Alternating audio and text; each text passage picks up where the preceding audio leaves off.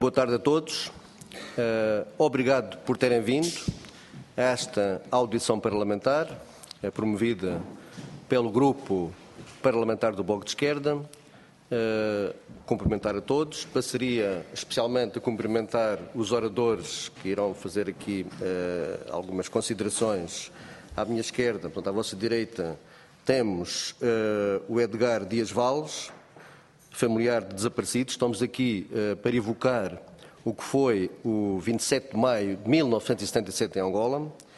Aqui à minha direita temos a senhora Conceição Coelho, familiar de desaparecido, e a seguir temos o senhor José da Cunha Reis, sobrevivente. Uh, Deixa-me fazer aqui uma breve introdução, uh, antes de passar a palavra aqui aos oradores seguintes, uh, e que seria o seguinte. Afinal, o que foi o 27 de maio de 1977 em Angola? Agostinho Neto dizia, na altura, que foi uma tentativa de golpe de Estado ou um movimento fracionista da parte de outras pessoas do MPLA. Por exemplo, a historiadora Dalila Mateus diz que foi uma movimentação de massas com algumas ações militares para libertar alguns partidários presos. Por exemplo, o historiador inglês David Birmingham diz que foi uma, uma ação, eh, uma insurreição eh, das massas desarmada, pacífica. Eh, outros dizem que, enfim, foi um genocídio, foi um massacre. O que é certo é que o 27 de maio de 1977 em Angola foi um dos períodos mais negros, mais conturbados de Angola e, enfim, em que desapareceram milhares de pessoas, foram mortas milhares de pessoas e muitas foram barbaramente assassinadas. Eh, todos nós conhecemos, aqueles que aqui estão, eh, que algumas dessas pessoas foram altos quadros do Estado e do MPLA. Eh, Nito Alves, José Van Dunen, Cita Valles, Rui Coelho, João Jacob Caetano e outros. E até, é curioso, nem tão pouco, escaparam os três, os três, os três músicos mais populares da época do MPLA. O nome deles, David Zé, Urbano de Castro e Artur Nunes. Eh, de facto, quem foram esses quadros? Esses principais quadros? Nito Alves, como se sabe, esteve à frente do Ministério do Interior. O José Van Dunen foi o comissário político do Estado-Maior das FAPLA.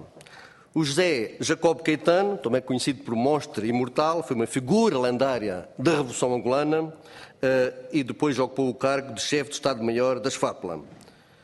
Cita Valles nasceu em Cabinda, passou por duas revoluções, a portuguesa e a angolana, portanto veio para Portugal estudar, uh, portanto, medicina, pertence à direção da Associação de Estudantes da Faculdade de Medicina de, de Lisboa uh, e também, mais tarde, enfim, quis ir para Angola, pertenceu à Organização de Massas de Angola aliás, foi acusada depois de ser o cérebro do 27 de maio em Angola. O Rui de Matos Coelho, temos aqui a irmã, eh, depois corrigir-me-á se eu estiver errado, nasceu na Catumbela, estudou Direito em Lisboa, eh, regressou para Angola em 1973 e, posteriormente, acabou por ser diretor do Gabinete de Estudos do Ministério da Administração Interna em Angola. Sabemos, estes foram os vencidos, o movimento. Sabemos quem foram os vencedores. Agostinho Neto, presidente de Angola na altura, líder do MPLA. Na altura, ele teria dito à TV: não vamos perder muito tempo com julgamentos, nós vamos ditar uma sentença. Outro vencedor foi o Ico Carreira, ministro da Defesa de Angola, conhecido como o braço armado do presidente angolano. Lúcio Lara foi secretário-geral do MPLA. E temos também alguns vencedores cubanos. O Abelardo Colomé Barran, que foi chefe da missão militar uh, em Angola e responsável pela intervenção dos tanques na altura. Temos também o Rafael Muracén Limonta, foi o chefe do batalhão cubano que atacou a Rádio Nacional de Angola, e o Jorge Risquet, que era o chefe da missão civil uh, dos cubanos em Angola. De facto, o que é que pretendiam Nito Alves e os seus partidários? Eu não vou dizer o que é que pretendia. Quais eram os seus objetivos? Uh, de facto, por que razão foram os filhos da Revolução Angolana, os próprios filhos, devorados pela própria Revolução? Alguns, e que eram quadros importantes e que tiveram um papel importantíssimo até na luta de libertação angolana, na Revolução Angolana, e também agora, outra questão, afinal, quantos foram os desaparecidos, quantos foram os fuzilados, quantos foram os mortos? Fala-se em 10 mil, 20 mil, 30 mil, 50 mil, até li alguns que foram 80 mil, não se sabe. Uh, e já agora, e porquê este esquecimento ao longo de todo este tempo, ao longo de 40 anos? Uh, tanto de um acontecimento como, por exemplo, dos seus protagonistas. O que se pretende com esta audição, efetivamente, passados que são 40 anos, do 27 de maio, é, é evocar, é, porque esses presos, essas pessoas que foram torturadas, que foram fuziladas, têm direito à memória, têm direito à história, têm direito à história. E é, é preciso saber, enfim, pelo menos, fazer alguma luz sobre esses mesmos acontecimentos. Um, e é preciso saber os porquês destes acontecimentos. Uh, de facto, isto faz-me lembrar um pouco um, um historiador, um escritor, o Marc Ferro, ele tem um livro importante chamado Falsificações da História, onde ele diz que controlar o passado ajuda a dominar o presente e a legitimar uh, contestações e aspirações. De facto, uh, e diz mais, são os poderes estabelecidos, como os Estados, os partidos políticos, as igrejas, os interesses privados que controlam os mass média, controlam, controlam os aparelhos de reprodução. E sabe-se o que é que isto vai dar. Se isto se passa, por exemplo, nas democracias, imagine-se o que será em regimes ditatoriais ou em regimes que convivem mal com uh, a democracia. Só para terminar, vou já terminar também, um, isto é importante, uh, tentar resgatar a memória, tentar resgatar este esquecimento.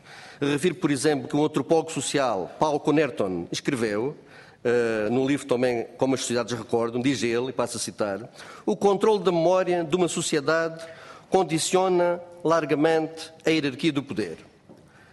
Uh, Miguel Carvalho, que escreveu ainda há pouco tempo um livro, um jornalista, quando Portugal ardeu, diz ele, eh, sobre a violência, sobre a violência política a seguir 25 de Abril, o que é que ele diz? Quanto, quanto mais o presente instrumentalizar o passado, unificando e manipulando, mais se deve combater o esquecimento, a amnésia e a mentira, sem que para tal se tenha de impor uma verdade. Mexer no. Fim de citação. Portanto, mexer no passado, sem dúvida, é contrariar este presente em que vivemos. Por exemplo, Hobsbawm chamou-lhe mesmo presente contínuo, e François Artaud cunhou a expressão de presentismo. Tanto uma como outra expressão, portanto, estas duas categorias, constituem a maior ameaça à pluralidade da memória e corporizam, segundo, já agora um historiador também nosso conhecido, que é o Fernando Rosas, diz ele que um cotidiano sem qualquer relação orgânica com o passado público da época atual. Uh, e diz mais que a desmemória é assim o resultado desse apagão seletivo, onde o presente é um lugar habitado apenas pelo imediato, sem passado e nem futuro.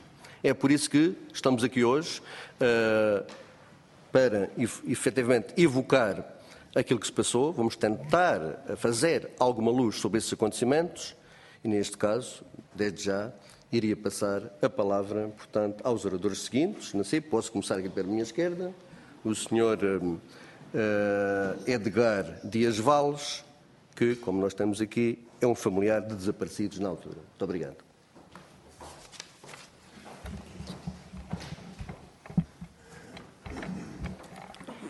Boa tarde a todos. Eu queria começar por saudar esta iniciativa do Bloco de Esquerda. É uma iniciativa muito corajosa, porque os partidos tradicionais portugueses uh, estão apenas preocupados em que haja boas relações económicas com Angola, em que Portugal exporte o máximo e haja receitas de Angola, e fazem tábua rasa dos atropelos, uh, das violações uh, dos direitos humanos. E, uh, relativamente a este esquecimento que o 27 de maio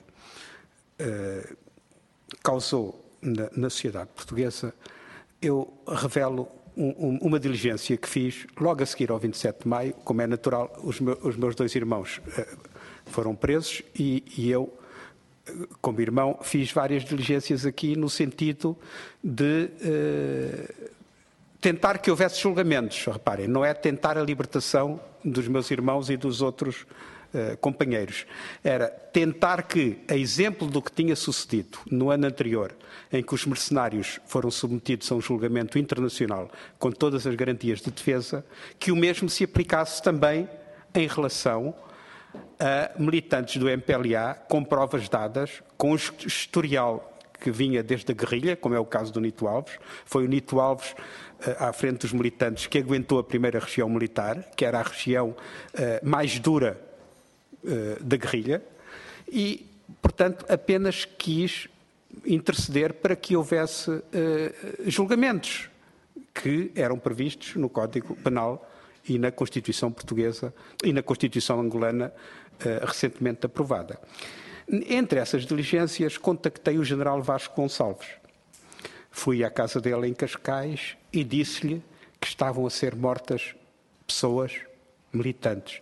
E o general Vasco Gonçalves, com o ar mais cândido deste mundo, disse-me: o MPLA é um partido de esquerda, não mata gente. Não mata gente, não mata pessoas.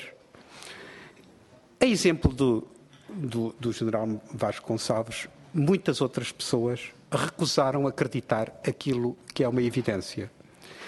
E a constatação que eu faço é a seguinte: é muito fácil denunciar as atrocidades de Pinochet no Chile, de Videla na Argentina, na África do Sul do apartheid, mas quando se trata de um regime que tem a capa de esquerda, isto custa muito a aceitar. Já se denunciam desde há, desde há muitos anos os crimes de Stalin, não é? Mas pouco mais. Em relação à Angola, aconteceu precisamente isto. E as vítimas, este silêncio foi um bocado derivado desta situação. As pessoas de esquerda achavam que o MPLA não matava gente ou se matasse gente, era um equívoco, era um equívoco histórico. As pessoas de direita pensaram, bom, aquele grupo era um grupo pró-soviético, meteram-se na boca do lobo, agora arquem as consequências, não venham queixar-se. E houve pessoas aqui que disseram, disseram-me na cara precisamente isso. Camaradas meus, eu na altura ainda estava no PCP, e houve camaradas meus que me disseram o seguinte: então, se, se a revolução aqui ainda estava em curso, ainda havia tanta coisa por fazer em Portugal, por que é que a tua irmã foi para Angola meter-se com aqueles gajos? Houve pessoas que me disseram isso. E, e é esta conjugação de, de, de, posições que fez, quanto a mim, com que o 27 de maio fosse silenciado. Quando, na verdade, se tratou da maior tragédia em África. A Amnistia Internacional, em estudos, acompanhou na altura eh, a situação das vítimas e em estudos que isentos eh, que elaborou, calculou o número de vítimas em 30 mil. E para mim é esse número que conta. 30 eh, mil o número de vítimas. Não houve país africano que tivesse tantas vítimas, com exceção de Ruanda, mas o Ruanda foi um genocídio étnico. Portanto, teve outras características. Agora, em termos políticos, de repressão política, este foi sem dúvida uh, o 27 de maio de 1977, marcou de forma uh, trágica Angola e este apelo que foi feito pelo professor no sentido de a memória coletiva ser, uh, ser desperta é extremamente importante. E não move às pessoas que na altura uh, fizeram parte deste movimento e alguns deles são familiares, não fizeram, parte, não, não fizeram parte desse movimento. Não nos move nenhum sentido de vingança. 40 anos envolvidos, já passou muito tempo. Mas move-nos apenas a intenção firme e a decisão firme de fazer com que essa memória coletiva seja desperta, com que o regime faça a autocrítica que se impõe e reconheça as atrocidades que cometeu.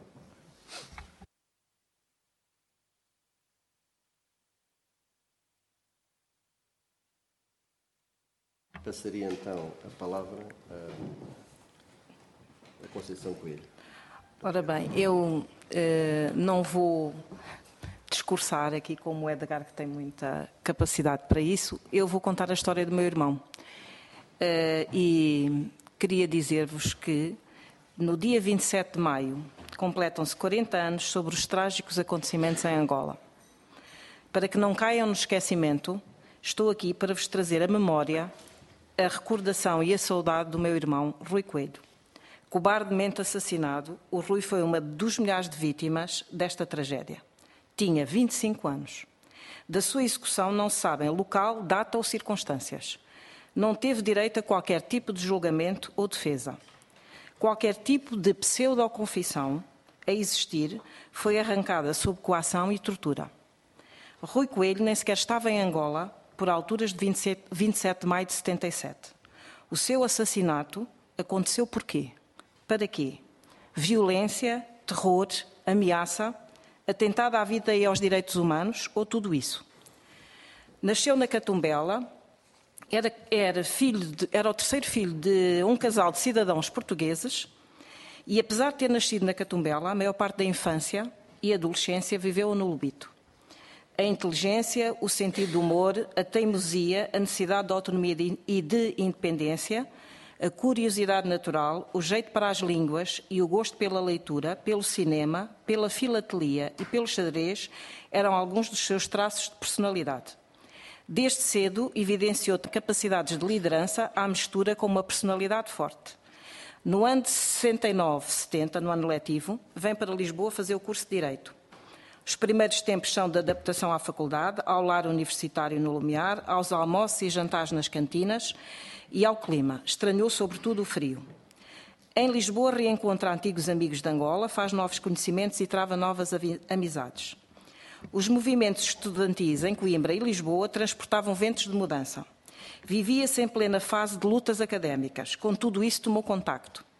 No final dos anos 70, passou a viver com os irmãos mais velhos, no Campo Grande numa casa situada num ponto estratégico, mesmo ao lado da residência das estudantes ultramarinas das Faculdades de Letras e de Direito e a uma centena de metros da gôndola, um café de longas conversas, de encontros de muita gente ligada à África e local de refúgio de estudantes em debandada à frente dos cavalos da Guarda Nacional Republicana.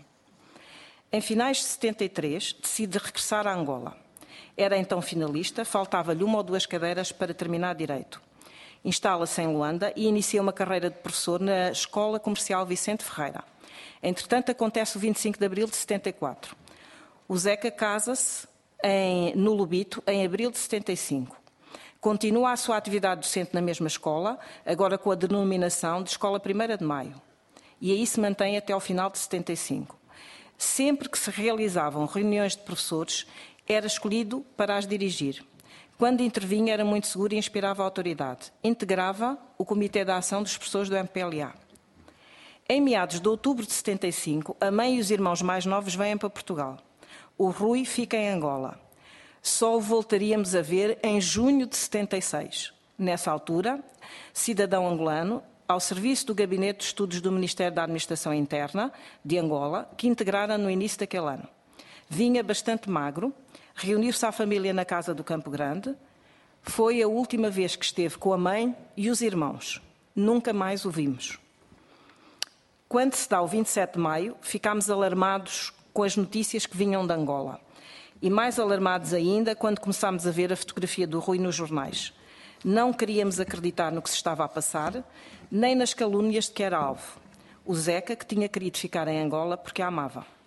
Nesse tempo, as comunicações entre Lisboa e Angola eram muito complicadas, frequentemente quase impossíveis. Não conseguíamos falar para o Lubito, onde estava o nosso pai, não conseguíamos falar para Luanda com a nossa cunhada, a mulher do Zeca. Quando finalmente foi possível contatar uma pessoa amiga que vivia na capital angolana, ela não nos queria dizer nada. Sentia-se-lhe o medo na voz, percebia-se que não podia falar. Foram tempos difíceis, de ansiedade, de angústia, de desespero, de medo, aqui e ali pontuados com alguma réstia de esperança entre boatos e indicações contraditórias. A nossa mãe, sozinha em Portugal com os filhos, decide começar a escrever cartas.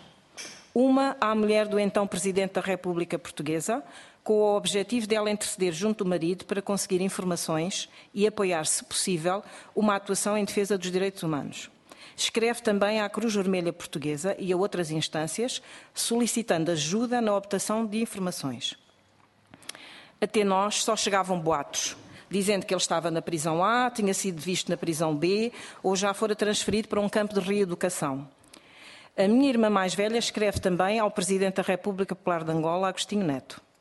Após meses e meses de pedidos, apelos e insistências, várias, a única informação oficial que obtivemos até hoje veio através de um frio telegrama da Cruz Vermelha Portuguesa, junho de 78, informava de forma crua, citando o Ministério das, de, dos Negócios Estrangeiros, que ele estava morto, tinha sido executado.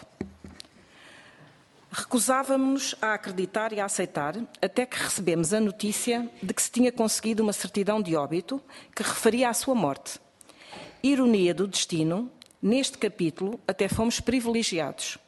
Muitos dos familiares dos desaparecidos do 27 de maio nunca obtiveram qualquer documento que comprovasse as execuções. Nós até conseguimos duas certidões de óbito. As datas são diferentes. Uma refere-a como tendo ocorrido a 2 de junho de 77, outra indica a data de 2 de julho. Não sabemos se alguma delas será verdadeira ou se serão ambas forjadas para esconder data, local e circunstâncias do seu assassinato.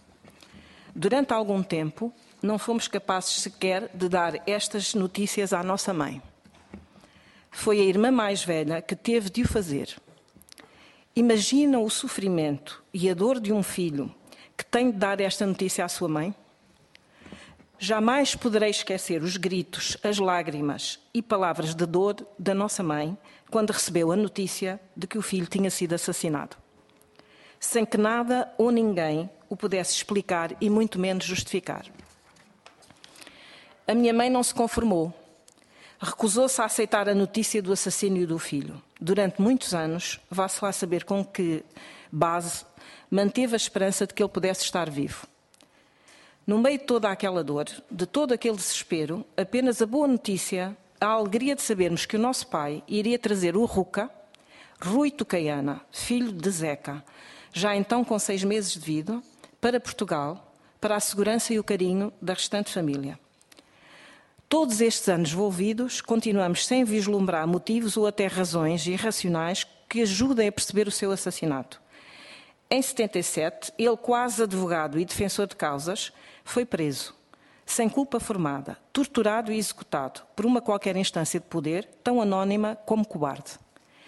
Ele que nem se encontrava em Angola a quando do 27 de maio. À data dos trágicos acontecimentos, o meu irmão era chefe de gabinete do primeiro-ministro da RPA, Lopo do Nascimento. Como comprovam os carimbos do seu passaporte, saiu em serviço de Luanda rumo à Argélia a 23 de maio, data em que aterrou no aeroporto de Arel Beida de Argel. E saiu daquela cidade no dia 1 de junho, tendo aterrado em Luanda nesse mesmo dia. Socorro-me aqui das palavras da minha cunhada Maria Emília Coelho. Quando regressou a 1 de junho, a tragédia do 27 de maio ainda estava na ordem do dia, a marcar a situação política. Eu sabia que era impossível ir buscá-lo ao aeroporto, por isso aguardava-o com ansiedade. Em casa. Quando chegou, trazia o rosto carregado pelos acontecimentos.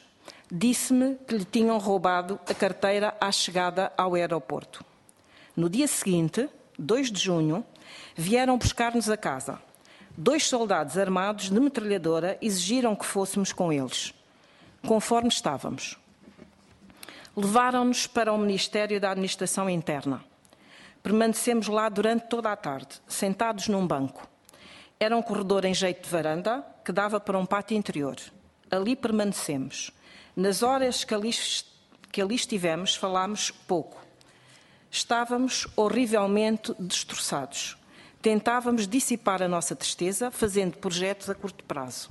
Assim, combinámos que o bebê, se fosse menino, se chamaria Rui. Não chegámos a acordo se fosse menina. Pediu-me que eu voltasse para Portugal logo que pudesse. Pediu-me também que lhe levasse as sebentas da faculdade para ir estudando, para poder então acabar o curso.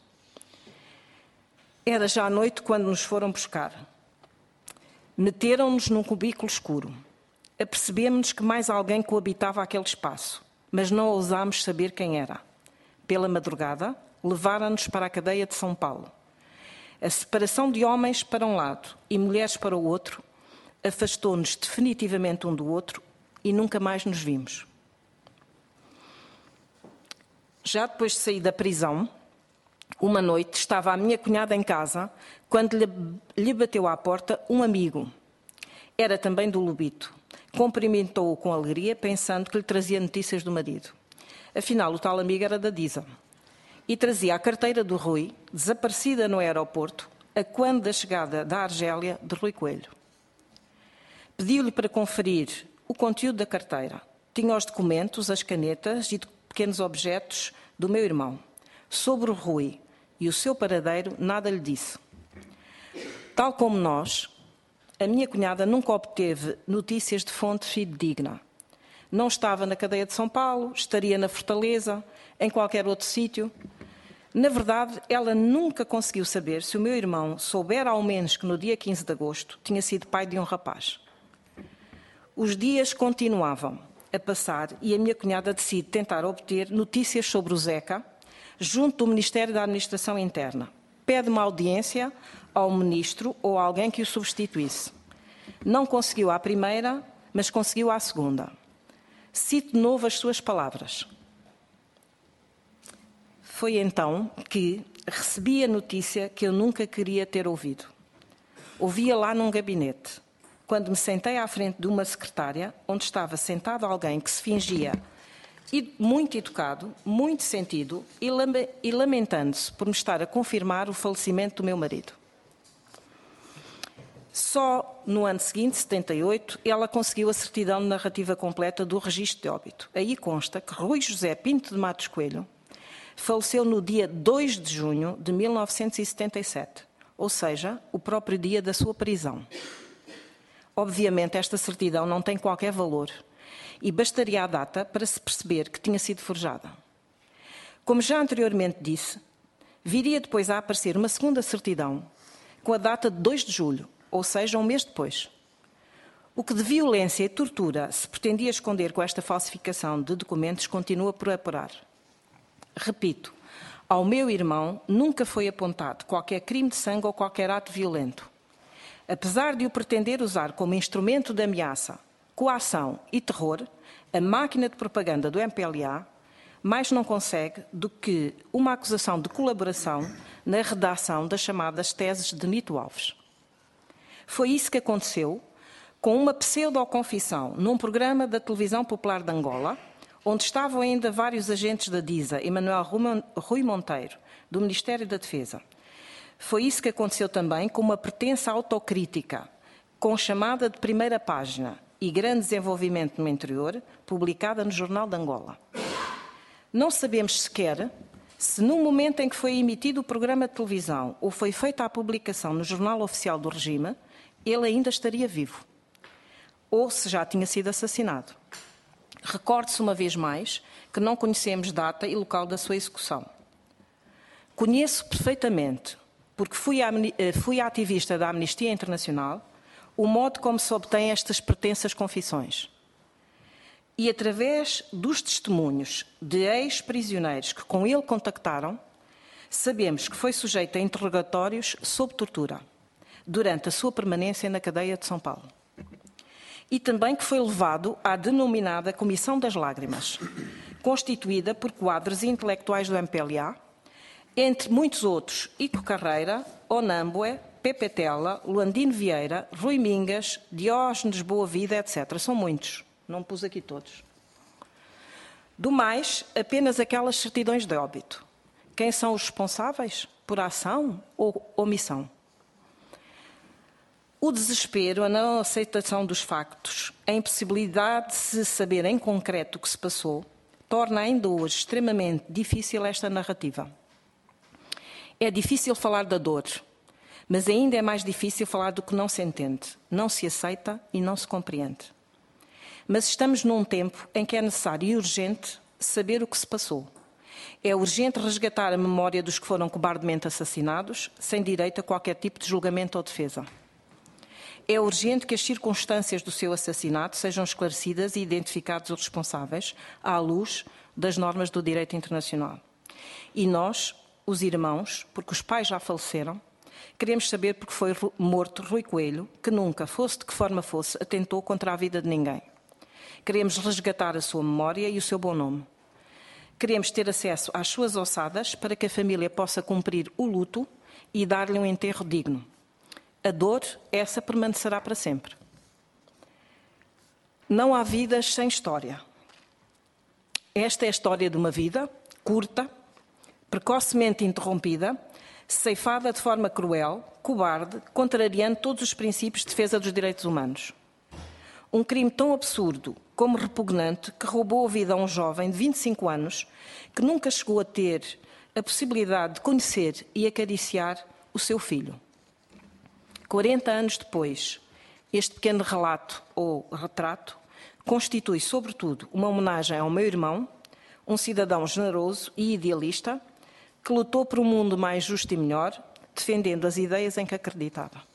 Obrigado pela atenção.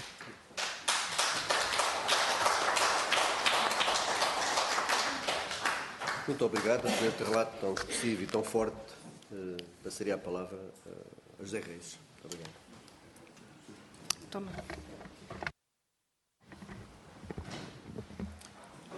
Boa tarde a todos. Queria, em primeiro lugar, agradecer uh, ao Grupo Parlamentar do Bloco de Esquerda em ter esta iniciativa, que me parece ser da máxima importância. Depois do testemunho que acabámos de ouvir, eh, seria uma arrogância da minha parte falar de mim. Os meus camaradas Cita Valles, Edmar Valles e Rui Coelho têm quem não os esqueça e com enorme coragem estão aqui hoje, 40 anos depois, os seus irmãos, a prestar a mais do que um testemunho, uma verdadeira homenagem. Vou, como disse, pronunciar-me não de mim, mas sim deles deles, os que nos convenceram da sua opção socialista e que afinal não passou de um embuste para nos inventariarem, rotularem e, chegado o momento, nos calarem. Cumprido o programa mínimo do MPLA com a conquista da independência a 11 de novembro de 1975, abriu-se debate sobre o conteúdo do programa maior. O MPLA Movimento, a frente onde cabiam todos os patriotas e nacionalistas que se opuseram ao colonialismo, tinha que se adaptar aos novos tempos. Empenhar-se na reconstrução nacional, de maneira a criar as bases para o socialismo e criar o seu dinamizador lógico, o Partido da Classe Operária.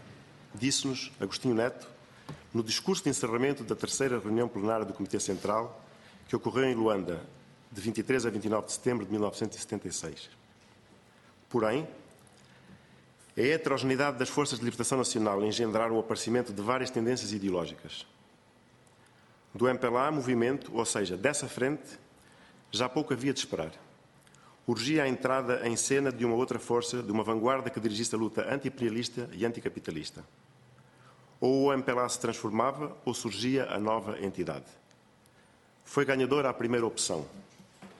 Na citada terceira reunião plenária, as moções apresentadas por Nito Alves ganharam a dianteira e as conclusões apontaram na transformação da frente em partido da classe operária.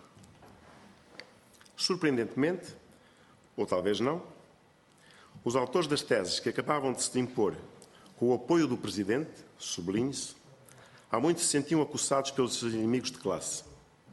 Já estava em marcha a investida reacionária do Jornal de Angola, da Polícia Política, a DISA, os militantes de esquerda eram perseguidos, culminando na sua expulsão da organização, tendo-se atingido o cúmulo da provocação com a prisão de muitos camaradas. Na mesma terceira reunião, onde vingaram as suas teses, levantaram-se vozes críticas acusando Nito Alves e José Van Dunen da prática fraccionista. Este último propôs então que se criasse uma comissão de inquérito para apuramento de responsabilidades. A comissão foi criada e presidida por José Eduardo dos Santos, mas não trabalhou. Nito Alves resolve então defender-se, contra-atacando. Para tal, dirigiu uma, um documento de cerca de 160 páginas, as 13 teses em minha defesa, que endereça, dentre outros, ao Presidente, propondo que seja feita a distribuição interna do referido documento, porque se assim não for, ele próprio se encarregará da sua divulgação. Entretanto, ficou agendada a realização do Congresso, a 10 de dezembro de 1977, aquele que vai transformar o movimento em partido. Nito continua a ser o alvo dos ataques das forças que se opõem ao progresso, ao mesmo tempo que a sua popularidade cresce nos bairros, onde se experimenta a implantação do poder popular, no seio da juventude e nas Forças Armadas.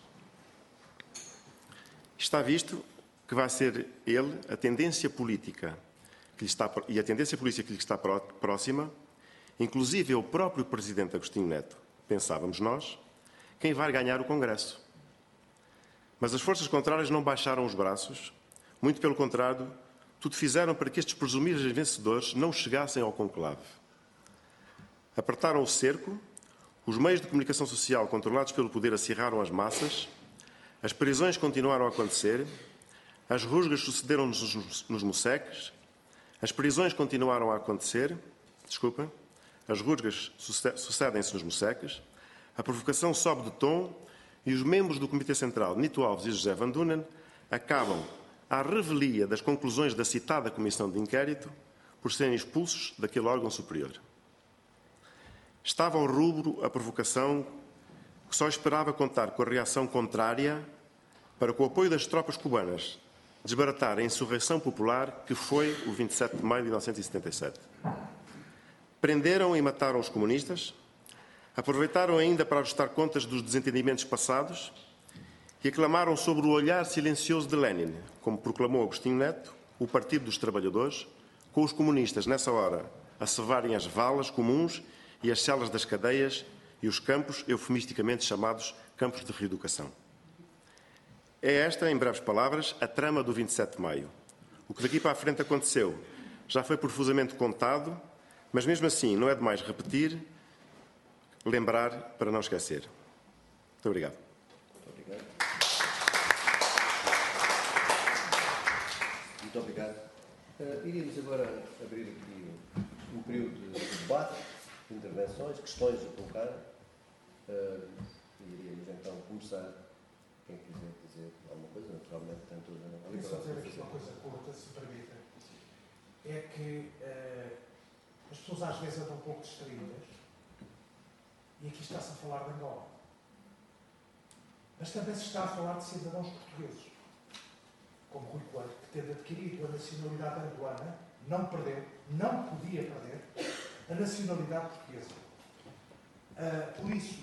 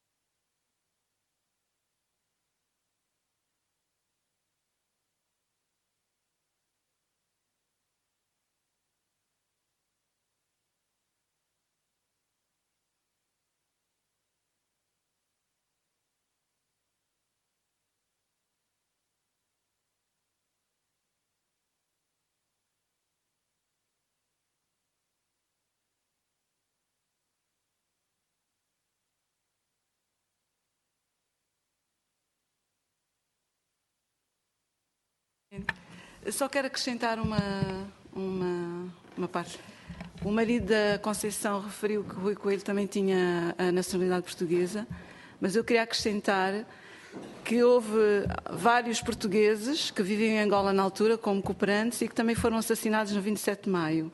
Inclusivamente brasileiros que estavam em Angola na altura, a ajudar o MPLA na Revolução e que também foram presos no 27 de maio e que depois mais tarde foram expulsos como sendo traidores e espiões e isso. Portanto, não, são, não foram apenas angolanos que estiveram presos ou que morreram. Portanto, temos várias, várias nacionalidades, entre elas portuguesas e brasileiros. Portanto, eh, temos que também eh, pôr a questão nesses termos.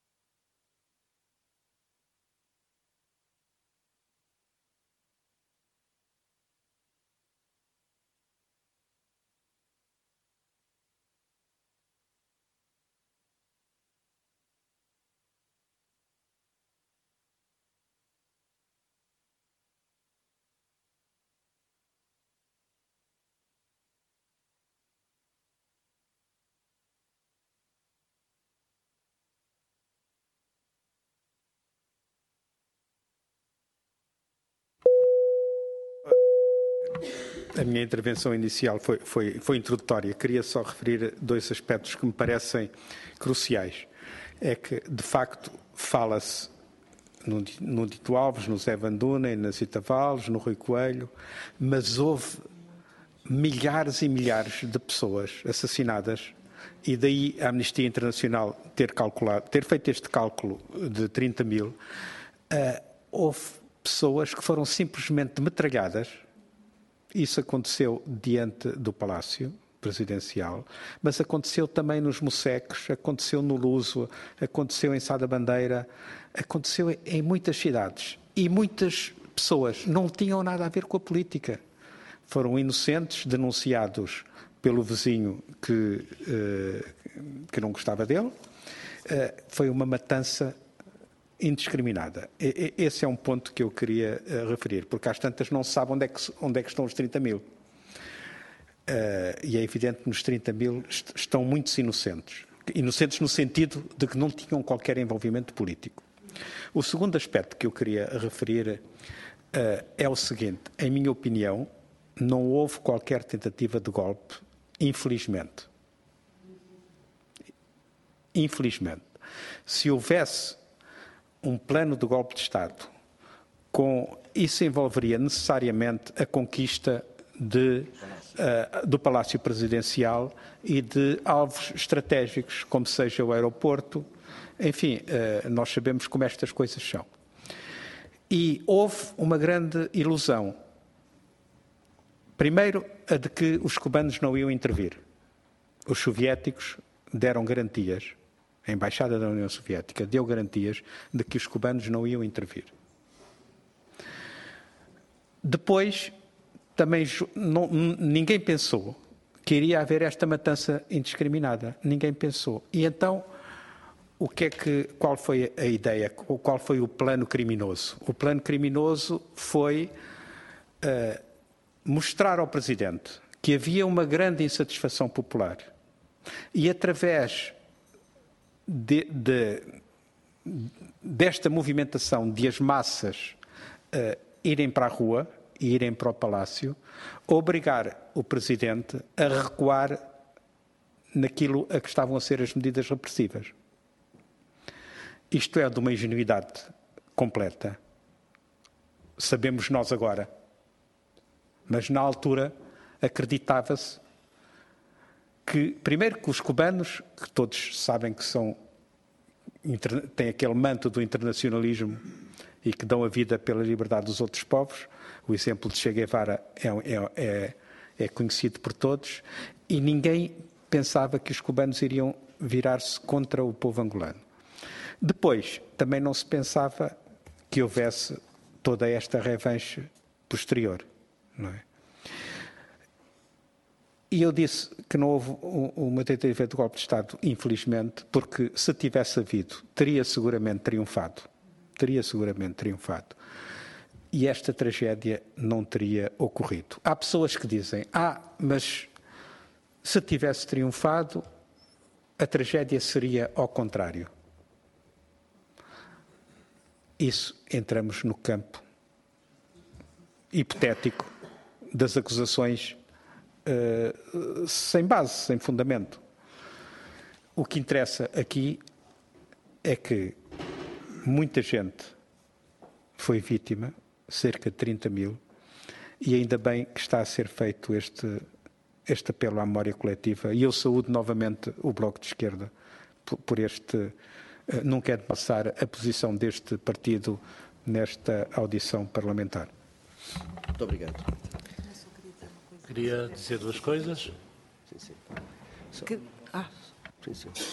Posso dizer? Sim. Pode fazer. Uh, eu só queria também reforçar o agradecimento ao Bloco de Esquerda e a possibilidade que me deu de dar aqui a conhecer a história do meu irmão e, sobretudo, também chamar a atenção para alguns aspectos relativamente às certidões, que tenho ouvido falar uh, o, algumas pessoas ligadas uh, aos prisioneiros ou aos órfãos do 27 de maio, é que há cidadãos que não têm sequer o direito de ter o nome do pai e da mãe inscrito na sua certidão de nascimento, porque são órfãos de cidadãos que foram assassinados no 27 de maio. Muito obrigado. Ótimo. Eu também estou solidário e, e, estou grato por esta iniciativa do Grupo Parlamentar do Bloco de Esquerda. Espero que não fique por aqui, que isto dê, uh, abra caminho para outras iniciativas que têm a ver com a reposição da justiça. É preciso que haja, que se, que se faça justiça. E estou solidário com as vítimas também deste processo 27 de maio. Eu estava em Angola nessa altura, era líder no movimento estudantil do ensino secundário. Tínhamos os liceus e as escolas ocupadas, com a população dos bairros que eram bombardeados da guerra civil que se fazia sentir nessa altura na cidade de Luanda. E degladiávamos-nos muito, do ponto de vista ideológico, porque eu vinha dos comitês Amílcar Cabral, e havia uma disputa tremenda entre nós e o pessoal dos comitês Endas, que possivelmente, supostamente, eram os, digamos assim, os uh, que faziam parte, digamos assim, de uma linha política mais uh, defendida pelo, pelo, pelo Nito Alves e seus companheiros. E nós fazíamos esse debate, mas fazíamos um debate sincero nas escolas, nos liceus, com os estudantes, entre a democracia nacional e a democracia popular, que nós defendíamos o poder popular. Portanto, era um debate saudável. Mas depois, quando se efetivamente se dá os acontecimentos, nós todos ficamos surpreendidos. Vimos uma perseguição, uh, uh, enfim, uh, nunca antes vista. Instalou-se um medo na cidade de Luanda, um medo entre as pessoas, e isso deu origem depois à caça ao homem, à caça às bruxas, é a situação que nós, que nós vimos por aí. Entretanto, em janeiro de, de, de, 1978, eu sou preso também, naturalmente, que os comitês uh, Amílcar Cabral deram origem à Organização Comunista de Angola e que nessa altura já a Organização da, da, da Unidade Africana, Luís Cabral e outros dirigentes dos países africanos diziam assim, referia-se também ao pessoal preso do, do, processo 27 de maio e ao, processo, e ao pessoal preso da, da, da, do processo OCA. Diziam eles e denunciavam ali que um país tão recentemente independente nunca se viu em África um país com tantos presos políticos. E era o que acontecia. E o apelo ao julgamento, que o Edgar Valles fala muito bem, era o apelo que nós fazíamos nas prisões. Mas eu quero relatar casos que, que o Edgar Valles agora falou, de muita gente inocente, de muita gente que. Eu estive 12 meses no comboio, na prisão de São Paulo, numa cela individual. Só depois é que passei para a cela coletiva. Para mim foi um salto para a liberdade mas durante oito meses colocaram-me depois na cela um indivíduo. Chamava-se Conceição. Ficou louco dentro da prisão. Foi apanhado numa manifestação de Sambila, do bairro de Sambizanga, que vinha por aí, como os outros. Vinha como os outros. Havia o 27 de maio, havia aquele processo todo e ele, pronto, foi. Uma pessoa que não sabia ler nem escrever, era analfabeto. Uh, era um homem de trabalho, era um operário estava preso comigo. E ele ficou louco. E, e de propósito também o meteram na, na prisão ao pé de mim. Mas, como ele, tantos outros que foram presos e que foram levados. Nós, quando fomos presos, durante largos meses, no comboio, havia o setor de comboio e o setor da locomotiva, como vocês, alguns de vocês sabem, eu também fui professor na escola Vicente Ferreira, 1 de maio, da introdução à política, mas hum, quando a gente ouvia o ferrolho da porta principal do comboio, o comboio são um conjunto de celas individuais, quando havia o ferrolho às tantas da madrugada, depois de ouvirmos muitos gritos, muitas torturas, muita pancada, porque ali ouvia-se tudo, nas salas dos interrogatórios, de propósito. Depois de ouvirmos aquilo tudo, abre-se um ferrolho e há um silêncio de morte. De morte. Quando se ouvia depois um nome, chamavam por um nome. Uf, não fui eu. Essa pessoa era levada e nunca mais aparecia. E era essencialmente presos do 27 de maio. Presos do 27 Nunca mais apareciam. Não são 30 mil. Eu acho que nós não devemos ter receio de dizer que foram muito mais de 30 mil. Houve muita gente que desapareceu e que não vem lá nas contas, nem oficiais, nem a lado nenhum. Então, são processos, eh, enfim. E é tudo. Obrigado. Uh, Luís Leiria. Muito obrigado.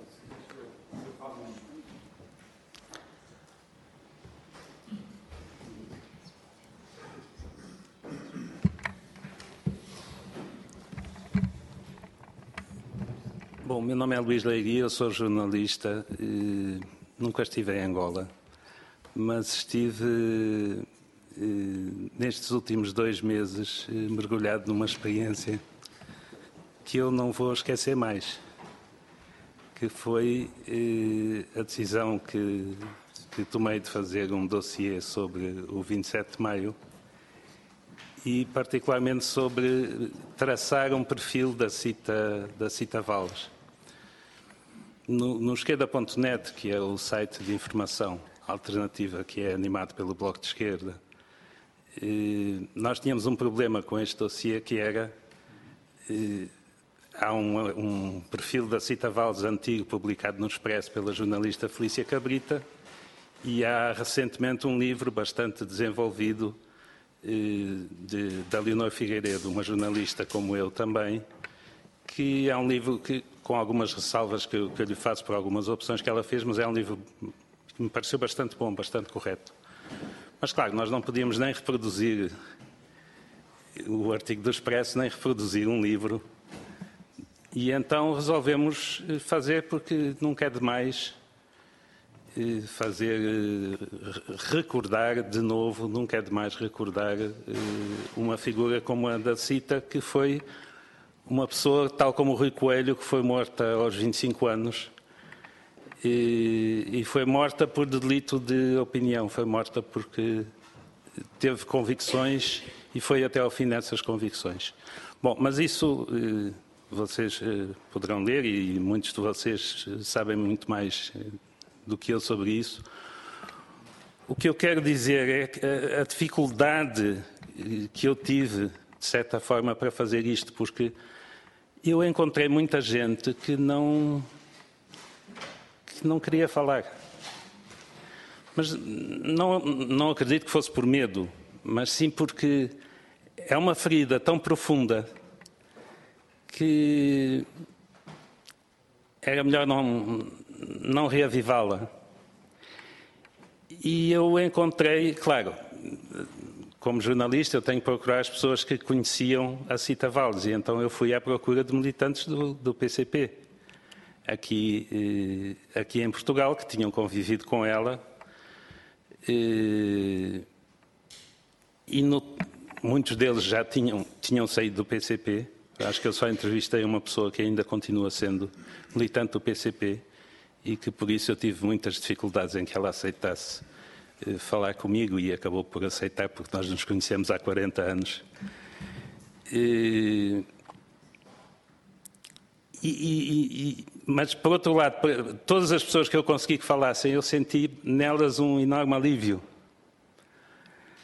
porque e, tem tido muito boas repercussões desse, deste trabalho por parte dessas, dessas pessoas.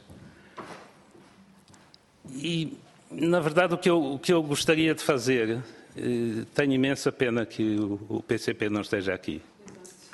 Porque o que eu gostaria de fazer era um apelo, porque é que mudassem de, de atitude em relação a estes acontecimentos, porque o irónico disto tudo é que uma pessoa como a Cita Valles, que veio de Angola para, para aqui eh, estudar medicina e aqui se envolveu na atividade política, o que era absolutamente normal. Eu, eu sou seis anos mais novo do que ela seria se estivesse eh, viva, mas vivi também este período de grande agitação estudantil que houve antes do 25 de Abril e também entrei de cabeça na, na, na política, ela entrou pela opção que ela achava que era, que era melhor para os objetivos do bem da humanidade, do socialismo.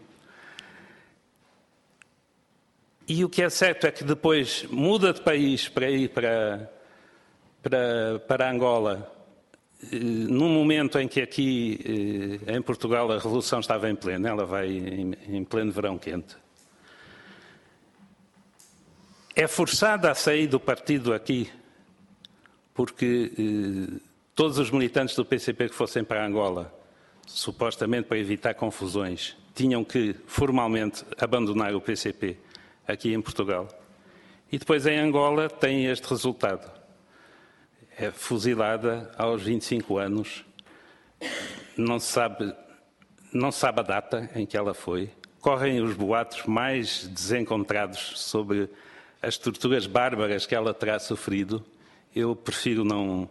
Nem, nem escrevi sobre isso, porque eu acho que isso eh, faz parte já do mito. Há, há, coisas que eu não acredito, há outras que não me estranhava nada, mas acho que isso não é o importante.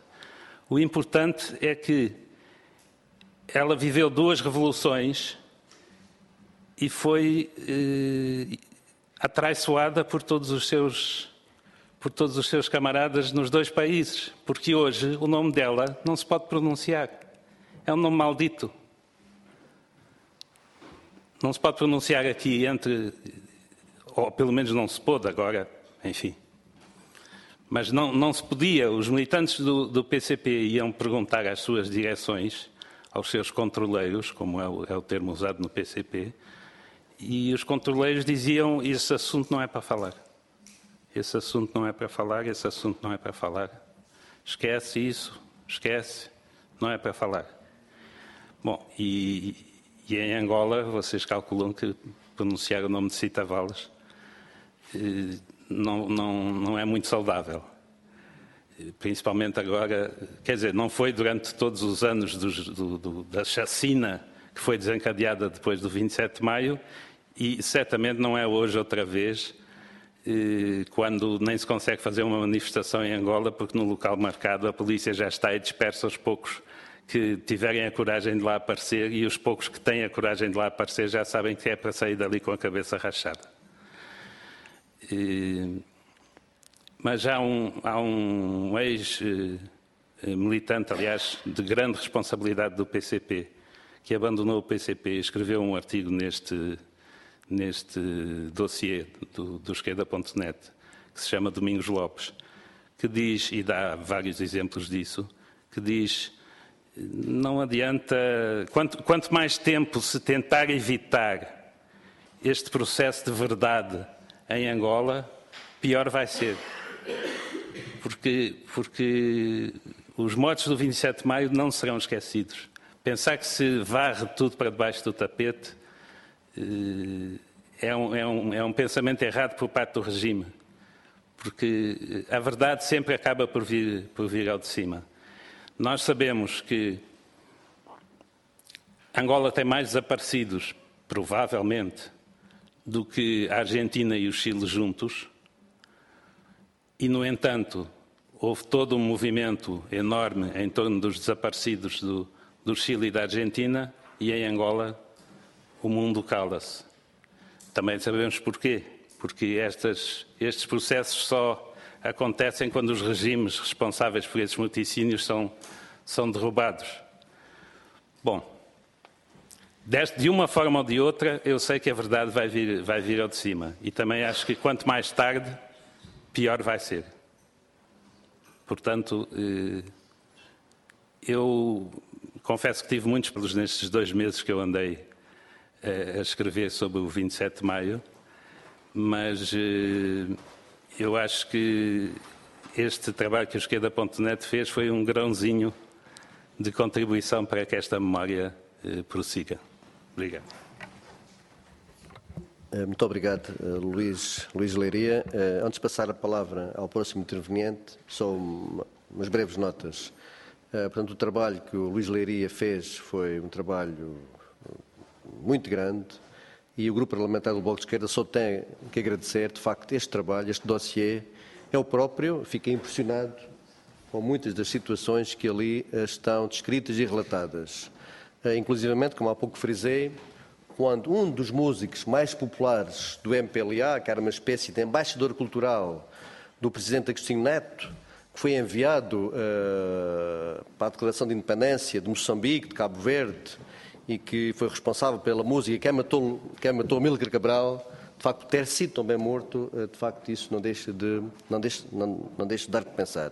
Portanto, é um trabalho importantíssimo e que pode ser lido, portanto, no esquerda.net. Muito obrigado.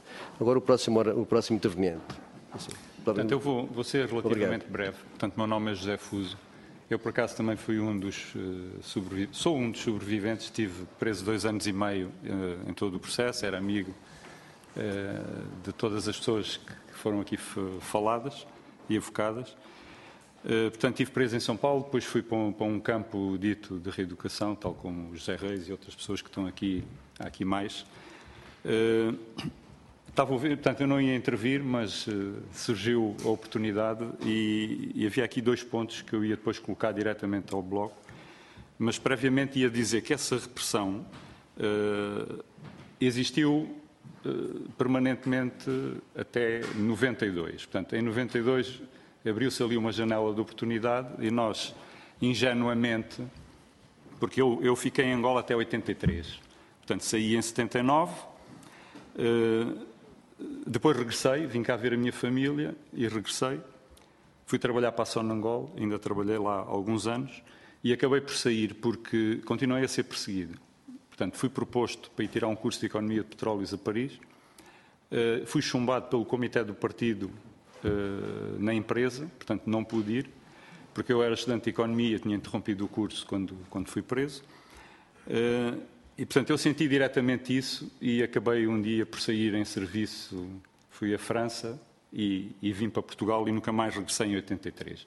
Nessa altura encontrei cá os meus camaradas que sobreviveram e que estavam cá. Uh, duas dessas pessoas até na altura, um deles foi até Ministro da Saúde, que é o Zequinha Vanduna, uh, meu amigo, portanto, e nessa altura nós, as pessoas que estavam cá acreditaram que houvesse finalmente uma abertura do processo, que nós tivéssemos possibilidade de saber onde é que as pessoas tinham sido enterradas. Porque nós ouvimos de tudo nas cadeias. Portanto, nós precisaríamos de três dias de audição, provavelmente para vos contar as histórias de muitas pessoas que estão aqui. Uh, pronto, não é esse o objetivo. Uh, eu, eu, queria aproveitar para realçar o facto. Uh, nós estamos a ficar velhotes, eu já tenho 61 anos, portanto, na altura era também um jovem, era um bocadinho mais novo, tinha 22 anos, portanto, era um, um jovem. Uh, também realço que encontrei depois na cadeia pessoas que não eram do nosso processo, tivemos, encontramos todos lá dentro. Uh, eu já tinha ouvido isto em relação à Alemanha, que dentro dos campos de concentração depois encontraram-se socialistas, comunistas, não comunistas, etc. Foi tudo lá parar. Pronto, ali havia de tudo. Até pessoas que prenderam outras pessoas e que depois de repente, oh, estás aqui, então mas tu foste-me prender outro dia, não, mas agora estou, estou aqui também. Pronto. Houve, houve tudo. Uh, infelizmente, houve pessoas que desapareceram de vez. Uh, eu, uma das coisas que me custa muito a compreender, portanto, e acho que toda a gente terá dificuldade em perceber, que passado um ano, depois de passar tudo, depois de passar aquela turbulência toda daqueles acontecimentos, da, da ambulância que apareceu com com cadáveres lá dentro e o Agostinho Neto terá ficado muito enervado e desgostoso e terá mandado matar as pessoas, como nos é contado essa versão soft de, do Agostinho Neto, grande poeta, grande, poeta, grande uh, homem muito tolerante, né? que fica decide um desvario total a partir do momento em que aparecem uns camaradas uh, numa ambulância, infelizmente, lamentavelmente, com certeza também, uh, mas até hoje ninguém sabe bem como é que aquelas pessoas morreram. E há a dúvida, porque há um dos dirigentes, que é o Helder Neto, que é dado como uma das pessoas que foi morta pelos fraccionistas, e o Helder Neto suicidou-se na cadeia. Toda a gente sabe isso. Já houve N testemunhas de pessoas sobre isso. Pronto, eu não vou alongar-me por aí. Só queria realçar aqui, e penso que a maior parte das pessoas sabem, que houve uma carta dos órfãos. E este aspecto para nós, que temos já esta idade mais avançada, que já estamos a caminho dos 70, eh, ficámos um bocadinho confortados por eles terem feito isso, porque, pronto, eles já cresceram, já têm 40 anos, eh, nós daqui por uns anos morreremos. Se, infelizmente, isto demorar muito mais anos para um dia se saber a verdade, haverá certamente alguém que ainda nos próximos, sei lá, 30 anos, é capaz de tentar fazer qualquer coisa. Agora, eu não conheço o regimento da Assembleia, portanto já agradeceram ao Bloco, eu com certeza que agradeço do fundo do coração também, eh, mas eh, queria fazer eh, duas questões. Eu não sei qual é o, qual é o regimento, se, se esta audição permite posteriormente questionar os outros partidos. E gostaria também de perguntar se os outros partidos deram alguma resposta pela não presença nesta audiência. Eh, eu sei que ela foi solicitada, né? Se eles teriam que dar alguma resposta, se não deram e qual deram. Eh, isto por um lado. E por outro lado, se seria possível endereçar uma pergunta ao Ministro dos Negócios Estrangeiros, que, eh, que disse numa entrevista há pouco tempo, que me deixou bastante transtornado, que ele tinha ajudado imensas pessoas a tentarem sair de Luanda. Eh, ele estava, na altura, junto na Embaixada de Angola com o embaixador, e eu sei, eh, pelo menos de uma pessoa, que não era até do nosso processo, que era do processo da OCA, exatamente, que entrou na Embaixada de Angola para pedir. Na perdão, na Embaixada de Portugal em Angola. Quem levou foi eu mascarado de mulher. Pronto. E que acabou por ser entregue à Segurança de Estado. Portanto, se ele de facto diz publicamente que foi, que foi, que ele ajudou pessoas, que ele nos dissesse quem é que ajudou, para nós sabermos. Porque houve pessoas que me disseram assim, epá, mas essa questão colocada na Assembleia da República Portuguesa, isto não tem nada a ver, tem a ver com Angola, isto é um assunto que só em Angola se resolverá. Claro, claro, mas é como disseram pessoas que estão aqui, mas há pessoas portuguesas. E então Portugal também esteve neste processo. Portanto, talvez nós conseguíssemos, se houvesse esse expediente e se isto for pertinente, eh, além das questões que foram colocadas ao PCP, que eu acho que são de facto pertinentes, eu também tenho, conheço pessoas também afetas ao PCP que também não deram essas respostas, eh, que fosse colocada essa, essa questão. E depois há uma outra, portanto, essa era, era uma, e a outra era, houve um conjunto de portugueses que foram expulsos e que vieram para cá, para Portugal, que, que, que na altura foram identificados, nós próprios que tínhamos, pronto, eu hoje tenho dupla nacionalidade, porque eu depois vim em 83 e na altura tive que requerer a nacionalidade ao abrigo do meu pai, porque eu na independência tinha-me identificado completamente com Angola e não tinha a nacionalidade portuguesa, e, portanto optei por ser angolano. Mas quando cá cheguei em 83 eu pedi a nacionalidade. Mas nessa altura, estas, estas pessoas que foram expulsas, muitos são até familiares de algumas pessoas que estão aqui, eh, foram expulsos porque eram portugueses. Mesmo que tivessem pedido a nacionalidade lá, alguns tinham os processos quase a serem despachados para serem angolanos. E, e eram pessoas eh, valiosíssimas para Angola. Muitos médicos, eu não sei quantos eram, mas eram para aí uns seis médicos, que Angola precisava imenso, foram expulsos. Eh, e eles, quando cá chegaram, não teve ninguém da embaixada Portanto, não teve ninguém da embaixada no aeroporto. Eles foram metidos diretamente pela Segurança de Estado num avião. Vieram de avião para cá. Chegaram cá, tiveram que, quando chegaram, estavam perdidos. Ou, pronto, houve uns que tiveram, as famílias falaram, olha, estão aí, e apareceram pessoas, amigos, para ir buscá-los ao aeroporto, caídos aqui de paraquedas. E nessa altura, essas pessoas eh, perguntaram lá, então, mas agora, ah, vão ali, eh, está ali um, um departamento do IARN para vocês irem. E eles que não eram, não se consideravam retornados, né? pronto, é, é, com todo o respeito, com os retornados, mas eles tinham optado até por ficar lá, foram ao IARN e foi o IARN que lhes deu o apoio. Uh, e foram notificados, tiveram que se identificar, deixar lá dados. E depois tiveram que se apresentar, foram notificados pela polícia, alguns, para serem presentes ao Conselho da Revolução e tiveram que prestar, em, uns numas quadras da polícia no norte, outros aqui, tiveram que, foram interrogados e perguntaram-lhes um conjunto de coisas. E eu constatei, no livro da falecida uh, Dalila Mateus, que uh, quando ela foi investigar, e ela própria me disse pessoalmente, ela chegou ao Ministério dos Negócios Estrangeiros, o tal, que eu há bocado pus a pergunta, tem uma pasta do Conselho da Revolução, só que está vazia, não tem lá nada. E, portanto, se for possível endereçar essa pergunta ao atual Ministro dos Negócios Estrangeiros, para tentar perceber quem é que ele ajudou a fugir, português, porque estamos num contexto português, já não estou a colocar questões para angolanos. Estou... Isto parece-me ser uma questão que podia ser interessante se, de facto, o Bloco tiver possibilidade de fazer este tipo de questões. Obrigado. É só, só, um minuto, um minuto. Muito... O que o José Fuso disse é verdade, porque eu sou uma pessoa, um testemunho disso. Eu, fui, eu sou, sou persona não grata. Em Angola fui expulso, eu e o Enes Ferreira, e o Enes Ferreira fomos metidos no avião, com o carinho de persona não grata. Chegamos aqui. Isto são exemplos, é interessante falar disto.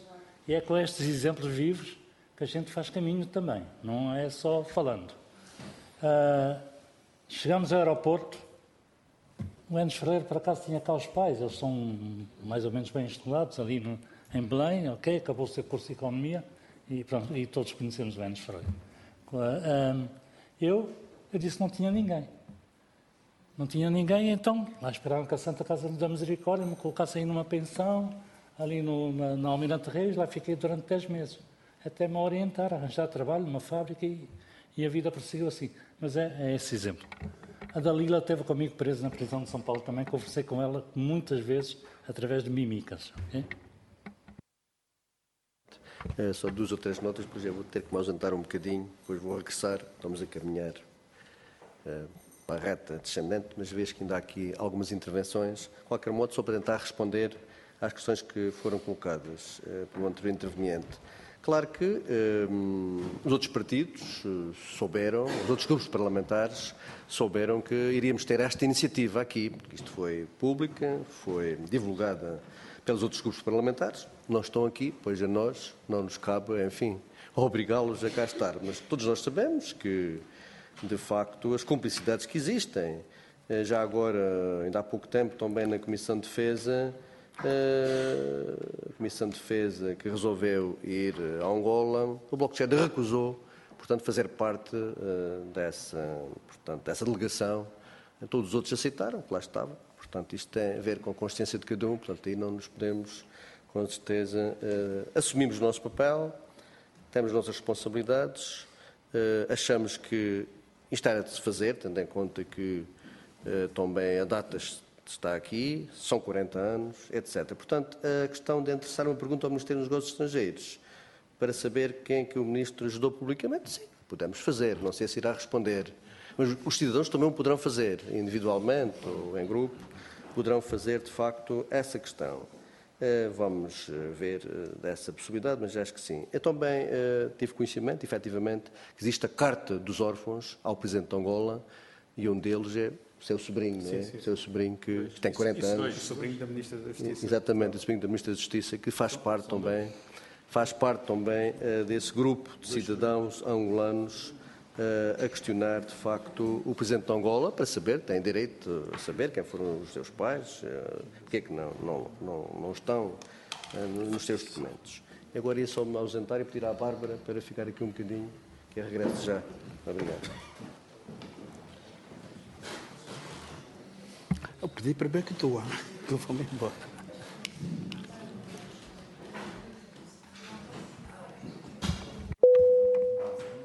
Acho que uh, uh, está primeiro inscrito, depois eu. Depois eu. É? Pronto. Boa tarde a todas e a todos. Uh, também saúdo essa iniciativa do Bloco de Esquerda.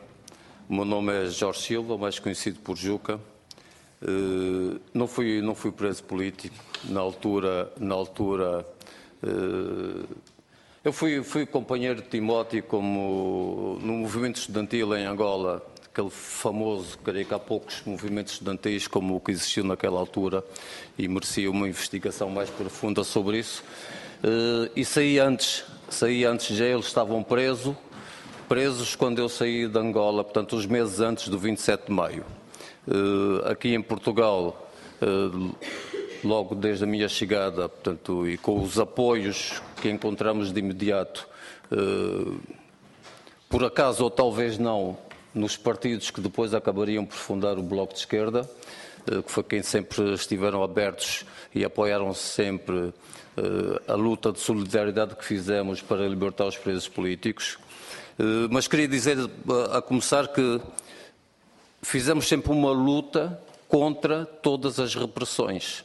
Eh, porque temos que deixar claro que quando falamos e queremos não apagar Uh, não apagar a memória, como dizia aqui o meu amigo Manuel Santos, uh, em contraposição com o período negro o período negro da, da, história de Angola, que é longo, que é longo, não fica só no 27 de maio.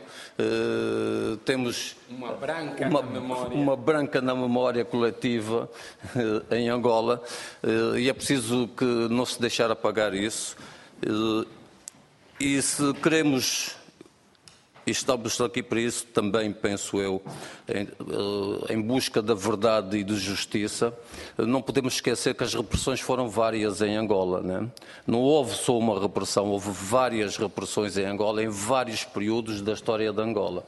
Eh, houve antes, antes do 27 de maio, houve repressão, o Timóteo já aqui referiu, eh, já muitos dos nossos camaradas estavam presos na prisão de São Paulo e naquela altura as prisões, não é demais dizer, os presos eram barbaramente torturados. O Timóteo falou do Conceição, eu podia falar do Sebas, Sebastião Neto, que ficou louco, ficou louco, e mesmo depois de louco e de libertado, Nunca permitiram que ele saísse para vir a Portugal quando nós tínhamos traçado um plano para o, o tratar, eh, que fosse, que fosse tratado. E é, e é, necessário falar também sobre essas repressões todas. Os presos que estavam antes do 27 de maio, né, muitas delas vítimas, muito delas vítimas. Uh, o Timóteo referiu uma parte do debate de ideias que era salutar e que nós fazíamos no movimento estudantil. Mas houve outra parte em que já não havia debate de ideias e que se traduzia em porrada e prisão. Né? Eu, poderíamos espalhar-nos aqui a falar, por exemplo, sobre o célebre ataque ao esquerdismo que o Nito Alves faz e que levou muitas pessoas à prisão. Né? Portanto, essas repressões não é importante isso. O importante é que se traga a verdade sobre as repressões, as várias repressões em Angola e sobre as vítimas e que se faça justiça. E é importante também referir que as vítimas não foram só as hipotéticas 30 mil, que eu penso que foram muitas mais, não foram só essas, porque essas foram as vítimas mortais. Houve muitas outras vítimas que, por sorte, eh, não morreram, por sorte não morreram, e que também clamam, também clamam por justiça, portanto, e que hoje muitas se encontram por motivos vários. O Luís Leiria falou aqui em algum, alguns aspectos, por motivos vários. Eh, talvez, talvez muito, de, muito algum, um deles, talvez pela capacidade que aquele MPLA sempre teve, né? de torturar, de matar e depois reintegrar aqueles que torturava. Falou-se aqui no Zequinha, né? tentei falar com o Zequinha, a ver se ele abre a boca para falar sobre isso, não vai abrir com certeza. Né? Portanto, e tudo isso provoca, provoca, provoca esse silêncio, eh, como dizia o Zé Fuso, em que, de, de um período da história de Angola ao longo destes tempos, em que houve realmente tudo, eu diria, houve de tudo, fazia-se de tudo, de, irmãos que denunciavam irmãos, eh, polícias que depois viravam presos eh, e por aí fora. Portanto, penso, penso que o trazer a verdade e a justiça eh, passará por isso. Nós, na altura, já fazíamos aqui, eu quando chego a Portugal, começamos logo a fazer o movimento de luta para a libertação dos presos políticos. Na altura espantou muita gente. Eu vinha do, também dos comitês Amílcar Cabral e da Organização Comunista de Angola, a OCA, eh, e na altura espanta muita gente. Eh, encontro, encontro já aqui um fugitivo político, por acaso o tio aqui do, do meu amigo Enda, ele também órfão, órfão do 27 de maio, eh, que em conjunto traçamos essa luta e logo à partida definimos, nós vamos, libertar, vamos lutar pela libertação de todos os presos políticos.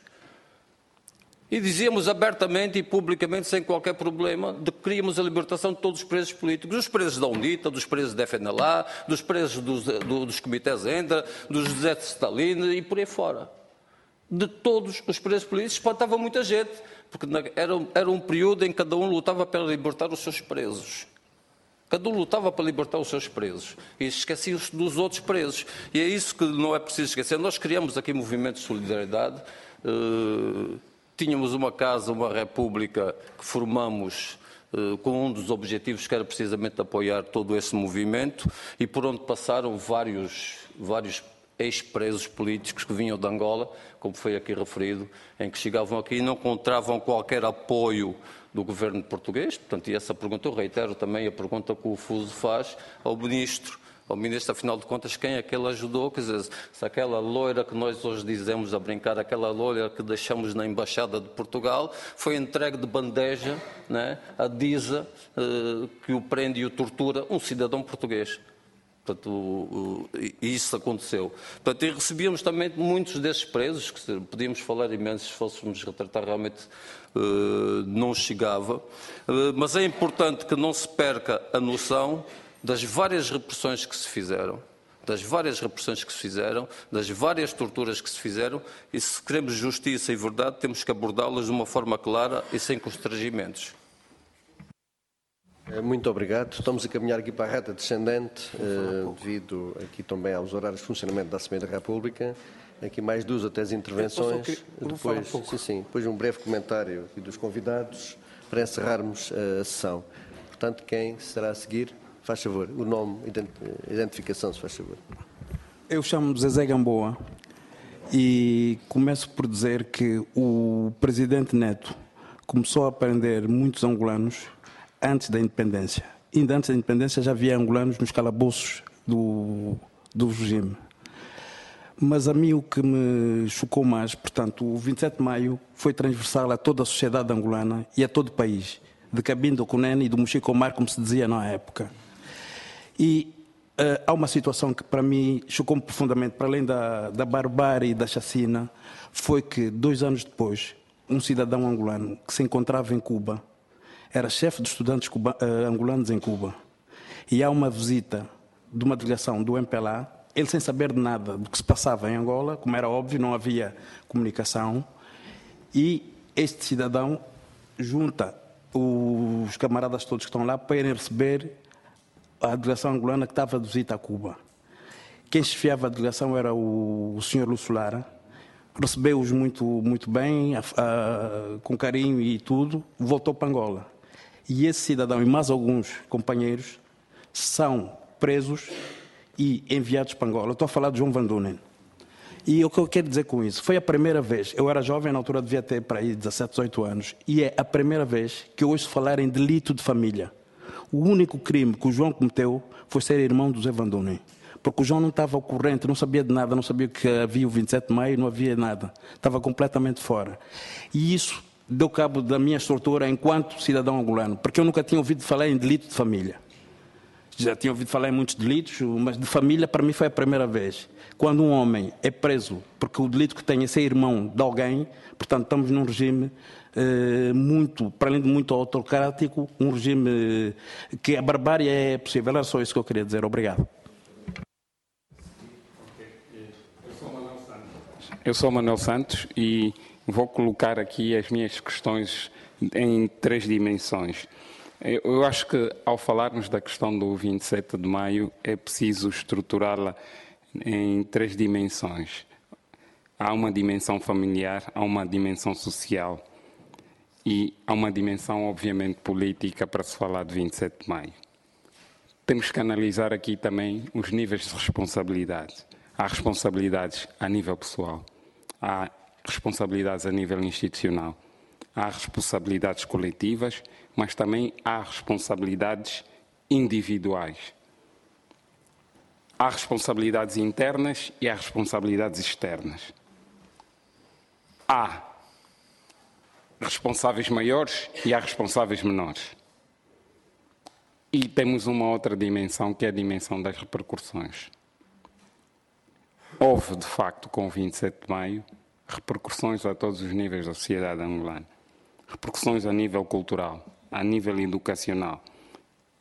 E uma dimensão que se repercute até os dias de hoje, que é no sistema judicial do país.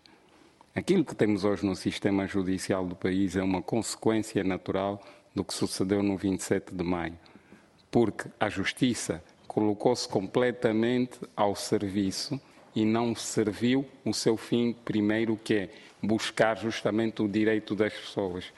E eu várias vezes falo em relação a essa questão da justiça. O que aconteceu no 27 de maio de 77 e antes do 27 de maio de 77 tem a ver com a denegação da justiça que foi feita a todas as pessoas, porque Angola não era um Estado democrático, mas era um Estado de direito, erigido com base num conjunto de regras e disposições legais que deveriam a todo a todo momento estruturar as relações de funcionamento do, das pessoas. E há uma outra dimensão nas repercussões que as pessoas acham que isso é uma questão dos dias de hoje, que é o estado securitário ou policial que o país tem, em que os órgãos de segurança e de inteligência deixaram de proteger o cidadão e passaram a proteger um grupo de cidadãos contra todos os cidadãos.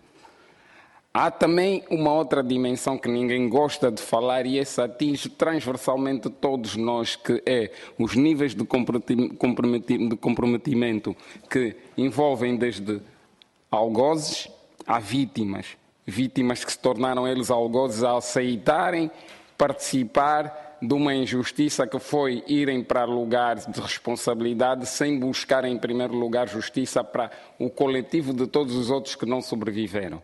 E quando eu falo aqui nas questões eh, de dimensões familiares, me reporto, obviamente, a, a, questões como o que o Zezé há pouco falava ou que o Juca falava. Houve pessoas que foram mortas em algumas famílias porque tinha um irmão, ou porque era amigo, ou porque era vizinho, ou porque era conhecido, ou porque jogavam futebol juntos.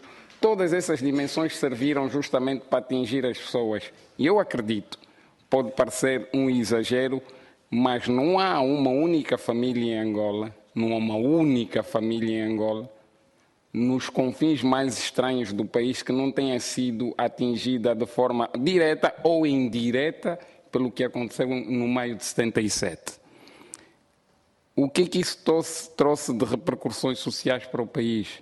Aquilo que é a letargia social que o país vive hoje, a incapacidade de ter sentido crítico e olhar de forma crítica para a realidade envolvente é fruto um medo construído e alimentado ao longo desses 40 anos.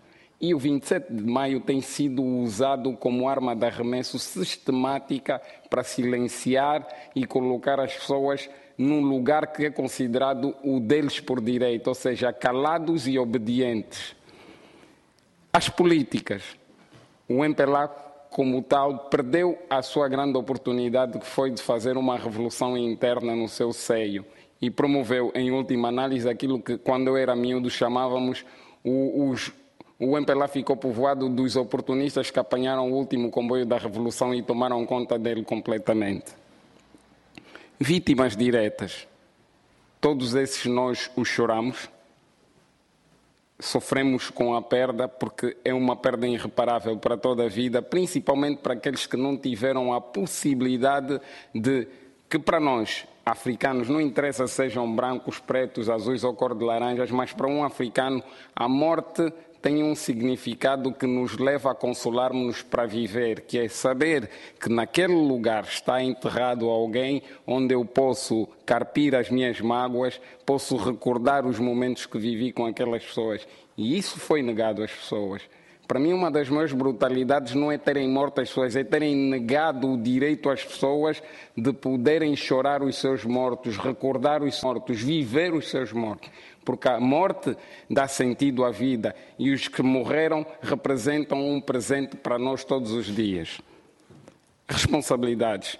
Há países que têm responsabilidade no 27 de maio e até hoje continuam a ter uma posição de silêncio. Países, seja de esquerda na altura, partidos de esquerda, eh, países de direita, países de esquerda que tiveram um comprometimento muito grande. Até hoje não houve nenhum, nenhum, mas nenhum pronunciamento, passado 40 anos, oficiais de governos que tiveram diretamente envolvidos, como é o caso de Portugal. E eu, quando falo aqui, falo das responsabilidades institucionais. Não me interessam quem estava na altura, mas passado esses anos todos, há uma responsabilidade institucional que o Estado português tem, a obrigação de comatar, porque se o senhor Mário Soares, que na altura era o primeiro-ministro, e o general Ramalhianes, que era o presidente, foram incapazes, por razões que eu não conheço, mas devem ter as suas razões, hoje cabe a Portugal, 40 anos depois, fazer uma reflexão crítica sobre o que aconteceu em maio de 77 em Angola e, e falar sobre esse assunto ter uma posição institucional, nem que seja do reconhecimento da incapacidade na altura de poder ir em socorro dos seus concidadãos e ter permitido publicamente não ter feito nenhuma crítica ao Estado angolano, que era um seu parceiro já na altura, e preferiu silenciar-se. Países como Cuba, onde infelizmente também ninguém fala das questões. Os Estados Unidos, que estava indiretamente envolvido na Guerra Fria, não teve um pronunciamento sobre o que aconteceu no meio de 77 para não falar todo um conjunto de países africanos, só em Morróvia, quando Agostinho Neto vai à conferência, que recebe uma crítica da OA, porque de resto o silêncio foi completamente cúmplice.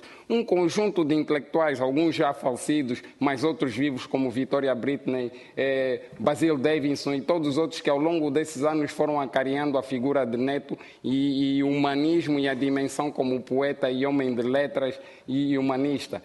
Todas essas pessoas têm responsabilidades que até os dias de hoje não, não mereceram um mudar de posição, porque muita gente se esquece. Havia gente da esquerda inglesa, da esquerda francesa e de outras partes do mundo em Luanda no meio de 77. Não, não, é só, não era só gente de Portugal, do Brasil e de outros sítios, havia de todas as partes. E tudo isso são as omissões que ninguém ousa tocar quando se fala do 27 de maio. E a questão do 27 de maio é uma questão que tem. é para lá das fronteiras de Angola. É um problema de Angola, mas é um problema de todos os que estiveram envolvidos naquele período nessas mesmas relações com Angola. Daí o debate hoje aqui não ser só um debate que se resuma a, a, pensar Angola, mas a pensar responsabilidades. Porque nos dias que nós vivemos, Ninguém quer ser responsável por nada. Se for louros, todos querem colher os louros, não é? Agora, as responsabilidades é a fuga direta. E todos nós temos responsabilidades porque não nos empenhamos suficientemente para fazer a memória dos nossos entes brilhar e incomodar, porque sempre podíamos fazer, porque depois escolhemos os benefícios por via do primo que se tornou ministro ou secretário de Estado ou primeiro-ministro ou qualquer outra coisa. Quer dizer, houve todo um conjunto de comprometimentos ao longo desses 40 anos de que quase ou, ou, nenhum de nós pode se considerar inocente. E eu, quando falo aqui em inocência, não estou na perspectiva da igreja do, da redenção e da culpa, estou na, na questão mesmo das responsabilidades. Ninguém pode sentir-se suficientemente pequeno ou incapaz de fazer, seja o mínimo que pode, porque quem quiser ter uma dúvida dessa, passa uma noite com mosquito e há de perceber bem como não há pequeno. Obrigado. Muito obrigado. Eh, não sei se, se ainda há intervenções, eh, portanto temos que mais 10 eh, minutos, temos que terminar. Pronto, penso que até às 8h30 é possível, até às 8h30. Portanto, temos aqui 10 minutos, mais ou menos, depois teremos que mesmo terminar. Faz favor. Bom, eu sou angolano de nascença, só. Isso foi um colega afastado da, da CITA porque nós estivemos na mesma altura no curso, curso de Medicina, eh, não andávamos pelos mesmos lados, mas lembro-me dela, principalmente quando foi eleita para a Associação, eh, para, para a Associação de Medicina. Eh, desde o início tenho ouvido falar, e portanto nunca estive em Angola, senão quando nasci, não voltei lá, temos ouvido falar do esquecimento sobre o 27 de maio. Eu acho que não é esquecimento, é muito mais omissão é silenciamento. E isso tem, penso eu, na minha maneira de ver, ao longo destes 40 anos, e estando sempre aqui em Portugal, de tudo que foi passando em Angola. Foi primeiro a guerra da independência, com os cubanos da esquerda a apoiar o MPLA contra a invasão sul-africana. Isso teve um peso enorme uh, aqui em Portugal, da maneira como a gente percebia as coisas. Depois foi a guerra civil de afastamento da FNLA e da UNITA, portanto, digamos, a Segunda Guerra de, uh, Civil na, na, em Angola, em que parte da esquerda apoiava a UNITA, parte da esquerda uh, apoiava o MPLA, uh, sem, mais, sem mais nada, sem nenhum, ou praticamente sem nenhum ponto crítico, e depois de, de, de, das primeiras eleições presidenciais em Angola, que reforçou esta ideia do MPLA ser, digamos, o partido mais progressista, e isto teve como origem o silenciamento em, aqui em Portugal sobre o 27 de maio. Portanto, eu não acho que é só o mundo que se cala, eu acho que é a esquerda, no seu conjunto aqui em Portugal, que se cala. Cada um com as suas responsabilidades, uns mais que outros, mas eu acho que mais importante que isto é reviver, no sentido de se apurar a verdade, se apurar em relação ao 27 de maio, é a força que isto pode dar a todos os movimentos que existem agora em Angola, portanto, contra a ditadura do José Eduardo Santos, que para impedir, não direi um novo 27 de maio, mas para impedir a repressão brutal que está agora a acontecer. E acho que é a parte mais importante desta situação. Uh, não sei se ainda. Ah, sim, sim. Se for assim rápido, muito obrigado. Ora, muito boa tarde a todos. Obrigado por essa atenção que me estão a dar. Eu chamo João Mendonça. Nesta sala já foi dito tudo sobre o 27 de maio. Eu sou um dos sobreviventes daquele holocausto que existiu. Falamos, tenho aqui a recordar o meu amigo Fuso e outros mais estiveram presos comigo em sítios diferentes. Mas, acima de tudo, eu quero agradecer o voto de confiança, pelo menos por agora, do Bloco de Esquerda em convocar isto.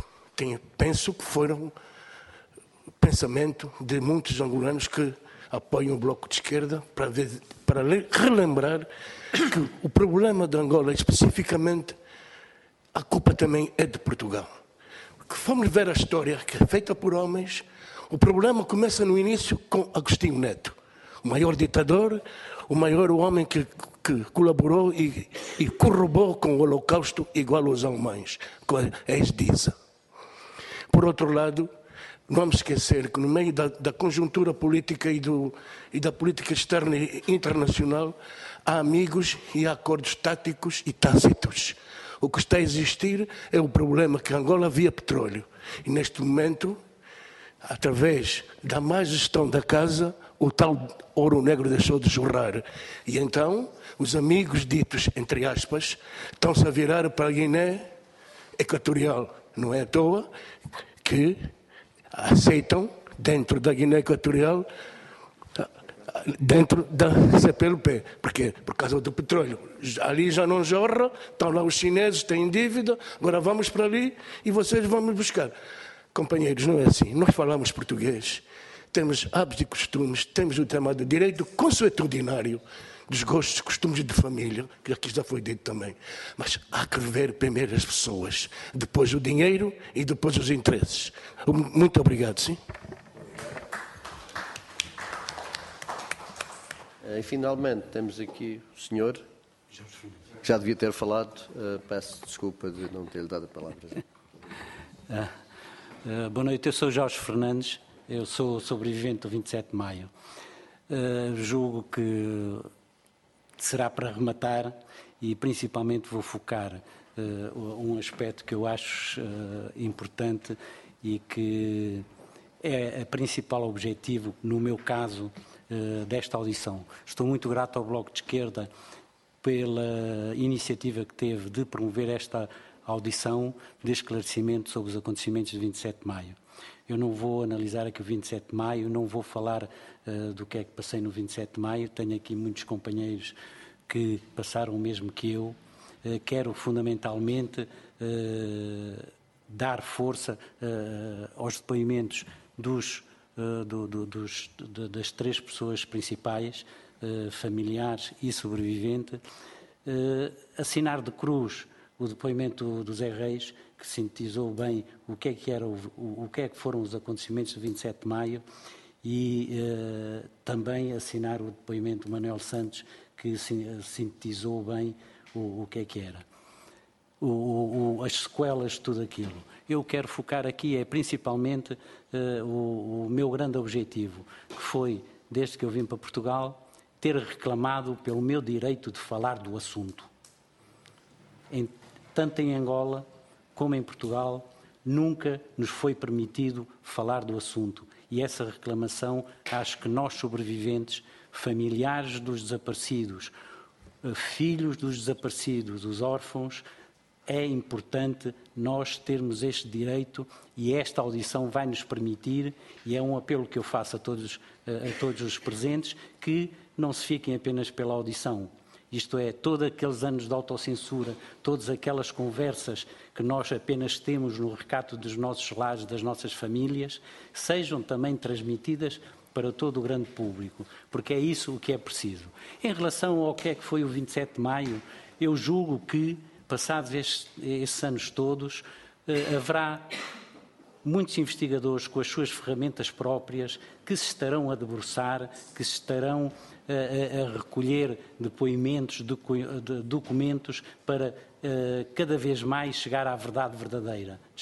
Se, se, se me for permitido dizer, uh, dizer isso. Quanto a mim, eu acho que é reclamar o nosso direito de uh, honrar os, os, nossos companheiros que, que, que, desaparecidos, os nossos companheiros que foram uh, barbaramente assassinados, uh, uh, honrar o nome dos desaparecidos, dar força a órfãos que, que são a, a, massa anónima que não está aqui presente.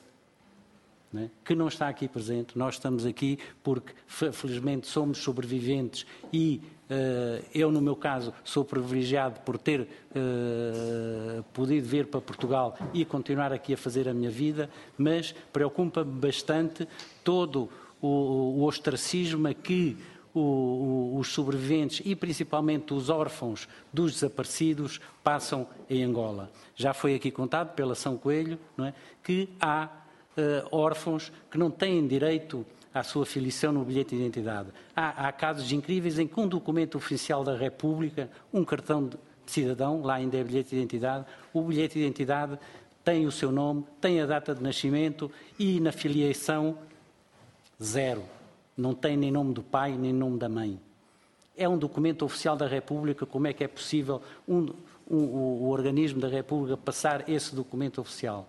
Portanto, eh, a Carta dos Órfãos, que, que, que, foi tornado público e entregue ao Presidente da República no dia 27 de maio, eh, no dia 17 de maio, eh, tocou-me bastante, principalmente porque reclama de todos esses, de todos esses direitos.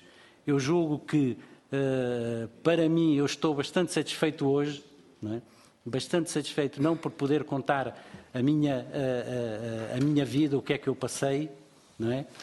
Eh, também estive lá os, dois, os, os cerca de dois anos e meio, preso e torturado.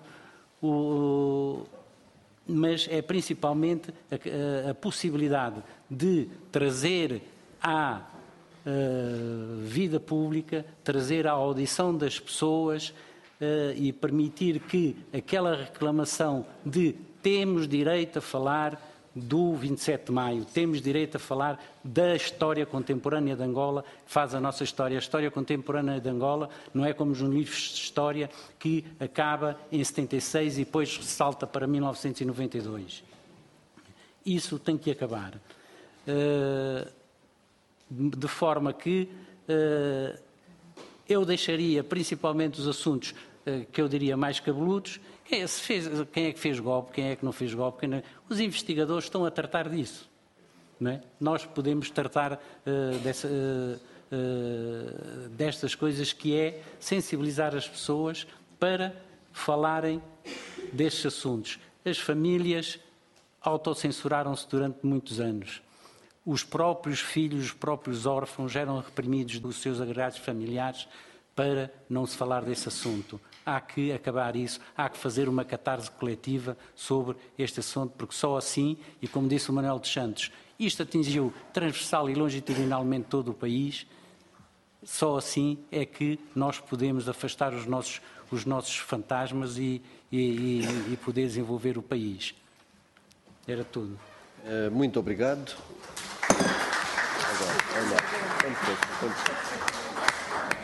Não tem importância. Uh, e agora, para terminar, uh, se os convidados assim o entenderem, umas breves palavrinhas para terminar a sessão. Não sei, não sei se. Faz favor.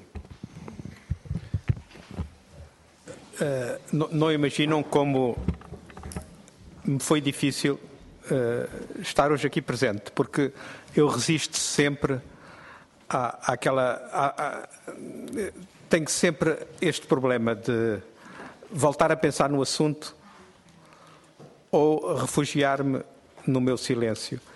E saio daqui muito satisfeito, porque valeu a pena. Obrigado.